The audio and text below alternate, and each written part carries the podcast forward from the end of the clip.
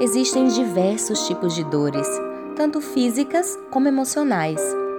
Mas existe uma dor que até hoje eu nunca senti doer tanto como a dor da rejeição. Ela dilacera a alma. É como uma faca transpassando o corpo e você grita, pede socorro, mas se alguém inexperiente vier te socorrer, pode até piorar a dor. Então, para arrancá-la é necessário paciência, calma, cuidado e tempo. Que tal um médico que, além de estudar durante muitos anos, teve treinamento diário nisso? Lembro-me de quantas vezes fui esmagada pela dor da rejeição. As lágrimas vinham aos olhos sem nem sequer que eu autorizasse elas virem. Eu tentava encontrar uma saída rápida para me curar, mas a dor só aumentava cada vez mais. Isso não foi uma, duas, três vezes, não, foram muitas vezes. Quando eu achava que uma ferida havia cicatrizado, olha lá outra começando novamente até eu entender que o maior homem do mundo também passou por aquela dor. Ele curou multidões, ele deu os seus dias em prol de todos que lhe cercavam, e essas mesmas pessoas gritavam dizendo: Crucifica-o! Crucifica-o!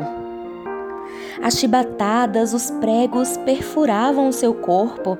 A coroa de espinhos, nada disso se comparou à dor da rejeição e só depois de passar diversas vezes pela mesma situação que eu entendi onde eu deveria curar essa tamanha ferida que se instalava e se repetia sempre na minha trajetória. Na cruz de Cristo. Entender que Ele também enfrentou essa dor me fez refletir que nenhuma rejeição terrena se compara com uma glória que me espera. Aleluia! Essa rejeição serve para te fortalecer, te mostrar que você é, sem dúvidas, alguém que consegue sobreviver à mais terrível e amarga pancada, aos vales mais sombrios. E sendo assim, você terá resistência suficiente quando enfrentar outras e outras e outras rejeições que vier a você. Não deixe quem te virou as costas conseguir tirar de você a alegria da salvação. Jesus está te dizendo: Estou contigo todos os momentos, até a consumação dos séculos. Mateus 28, 20.